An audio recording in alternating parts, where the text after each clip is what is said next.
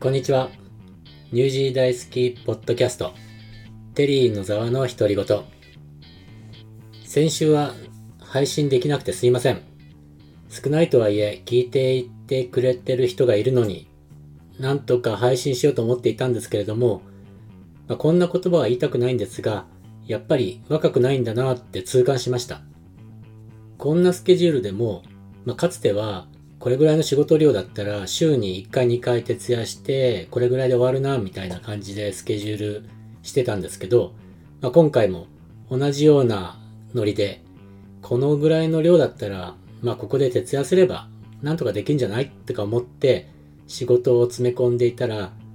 やっぱり休憩が必要だってことを知らされました。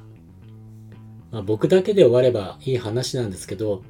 僕がこれをできなくていろんな人に迷惑をかけてしまったっていう本当に今更ながらなんですが反省してます。いや本当にもうダメですね。ちゃんとスケジュールは徹夜なんかで組まないで平日に終わるような感じでしないといけない。本当そう心に決めました。そして前回の配信で前回の配信っていうのは要は先々週の配信ですけどその時に、まあ、無料エージェントはメリットばかりだよっていう話をしましたが、もちろん、有料エージェントも当然ながら提供したサービスの対価としての代金なので、デメリットっていうことじゃないです。言い方がちょっと悪かったかなと思って訂正させていただきます。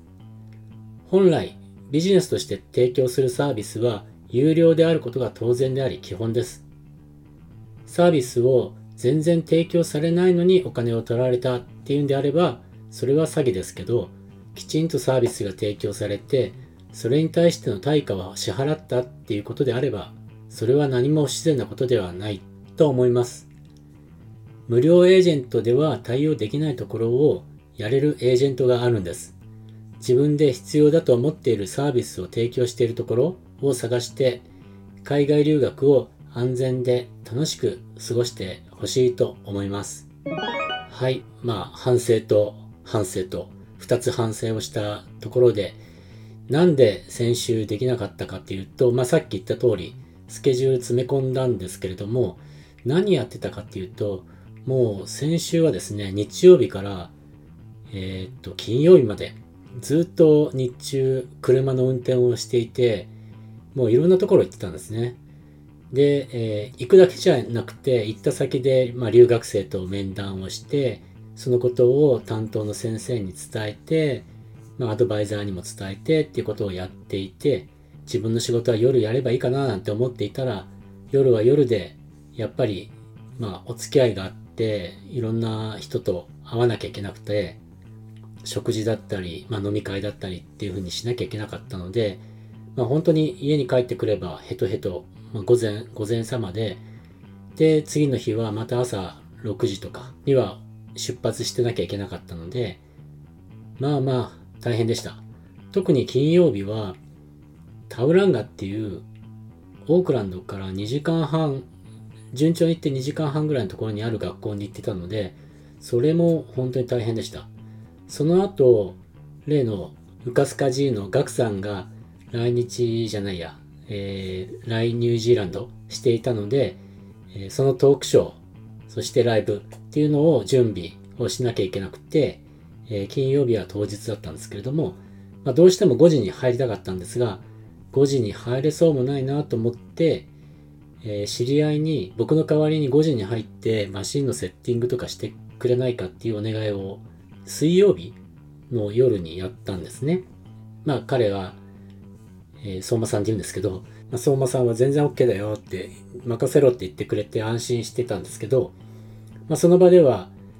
えっ、ー、と、いろいろ話して、で、最後に相馬さんが、で、テリーさんどこまで手配しましたって言うから、うん、僕こことここ、これだけだよって言ったら、彼が、いや、それだけじゃ全然足んないですと。こんなんじゃライブになりませんってことで、彼の経歴を聞いたら、なんと舞台設定のプロみたいな、そんな感じだったので、え、そしたらお願いしていいかなっていうことでお願いをしました。その打ち合わせをしたのが水曜日で、金曜日のライブだったので、そこから足りない部品とか足りない、えー、機材とかを調達するのは不可能に近かったので、彼が個人的に持っている日本から持ってきてるものを代用して当て込もうっていう話になって僕はちょっと全然わかんなかったんですけれども彼に聞いたらもうもうテリーさん口出ししないで僕に任せてくださいみたいな感じだったので任せちゃいました。で金曜日当日なんですけれども僕はタウランガに行って急いで5時にギリギリ間に合ったんで5時に帰ってきて会場に入ったらまあそこでいろいろ彼が一生懸命やってくれてまあそのガクさんとかあとゲストで呼んでるさゆりとかに聞いたらもう彼がいなかったら本当にできなかったと。もう多分開催自体ができなかったレベルなんじゃないかなっていう感じだったのでいやもう本当相馬さんありがとうございます。で話があっちこっちですけどでそんな金曜日の夜もまあ打ち上げって言ってまあスカイシティのカジノとかに行ってカジノに行ったわけじゃなくてカジノの中にあるレストランに行って食事をして帰ってきたのがまた午前様。で土曜日は今度はなでしこジャパンを応援しに行ってそれもまた遠いんですよね。ハミルトン。まあ普通に行って1時間半から2時間2時間はかかんないかな。それぐらいの距離なんですけれどもサッカーが終わるのが9時過ぎ。でなんだかんだで僕の家に着いたのが午前0時ちょっと過ぎ。っていう感じだったんですね。で、日曜日はっていうか、今日ですね。今日は朝からロトルアに行ってきて、今さっき帰ってきて、今、えー、午後9時ぐらいなんですけれども、えー、そこからこの録音をしようという、本当にハードな1週間でした。で、1週間でしたっていうか、明日も同じようにロトルアに行って、またきっとこれぐらいの時間になっちゃうし、あさっては、あさってはそんなことないのか。そうか。なので、とりあえずのピークは明日までかな。明日までが本当に車を毎日7、8時間運転して、その間に打ち合わせをして、帰ってきて午前0時。で、次の日の朝は午前3時とか4時とかに起きて、まあ4時には家を出てっていう感じの毎日だったんです。まあ、これめっちゃ言い訳なんですけど、なんで、先週は本当ごめんなさい、えー、配信できませんでした。で、今週も本当に疲れてるんですけれども、えー、疲れたとか忙しいとかというのは SNS 上ではなんか NG ワードらしいので、そういうことは言わないんですけれども、でもやっぱり疲れました。でも、ここでまた配信休んじゃうと、なんか休み癖がついちゃって、もうやらないような気がしちゃって、それは良くないなと思って、少しだけでも配信しようかなと思って、こうやってマイクのスイッチを入れました。で、せっかくなので、昨日見てきたなでしこジャパン、その感想を一言言って終わりにしたいと思います。なでしこジャパンの応援っていうことで、サッカー観戦しに行ったんですけど、いや、ぶっちゃけてしまうと、僕あの、サッカーの試合っていうか、プロ野球、プロ野球じゃないか、プロのサッカーの試合っていうのを見るのは実は初めてだったんですね。プロ野球とか他の陸上競技も見たことあるし、あとはまあモトクロスとか車のレースなんかはよく見てたんですけれども、サッカーだけは見たことなかったんですね。あ、バスケットも見たことないか。うん。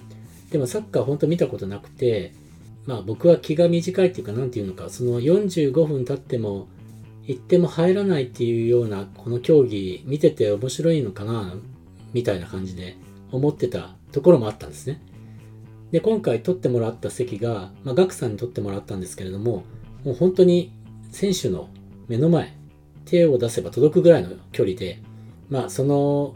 競技場自体もそういう作りになっていて、フィールドのすぐ近くがもう観客席なんですね。